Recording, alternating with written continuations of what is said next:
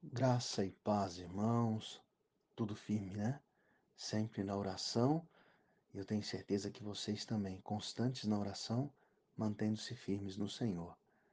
E o devocional de hoje está em Apocalipse 7. Olha, é um capítulo que me trouxe tranquilidade. E por que isso? Porque fala sobre os salvos, né?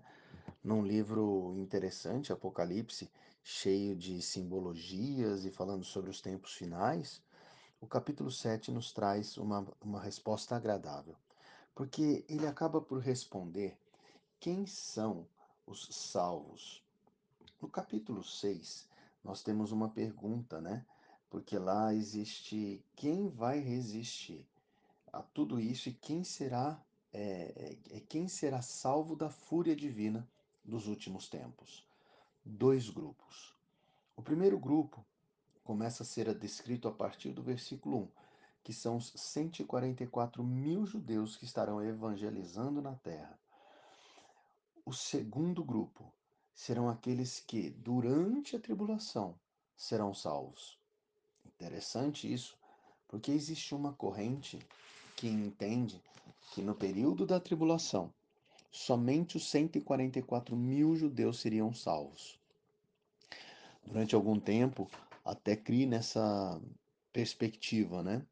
Mas depois de ler, orar e entender melhor esse texto do, de Apocalipse 7, percebi que não, que também virá uma multidão de salvos da tribulação, pessoas que estarão salvas, porque durante a tribulação eles, enfim, é, acreditaram em Jesus Cristo.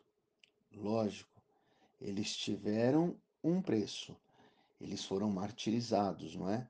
Eles foram inegavelmente maltratados durante a tribulação.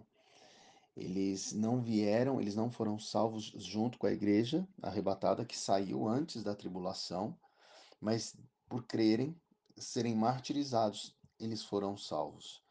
E, e isso é bom, porque nós vemos que o nome de Jesus Cristo será poderoso em todo tempo, ou melhor, é poderoso em todo tempo, mesmo durante um período de tamanha dor, onde o Espírito Santo não mais estará na terra, o nome de Jesus ainda será poderoso para resgatar multidões.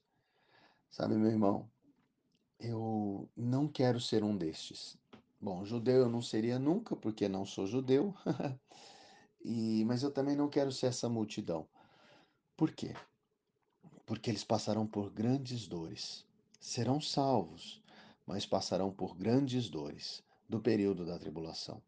Tanto é que serão martirizados durante tal período.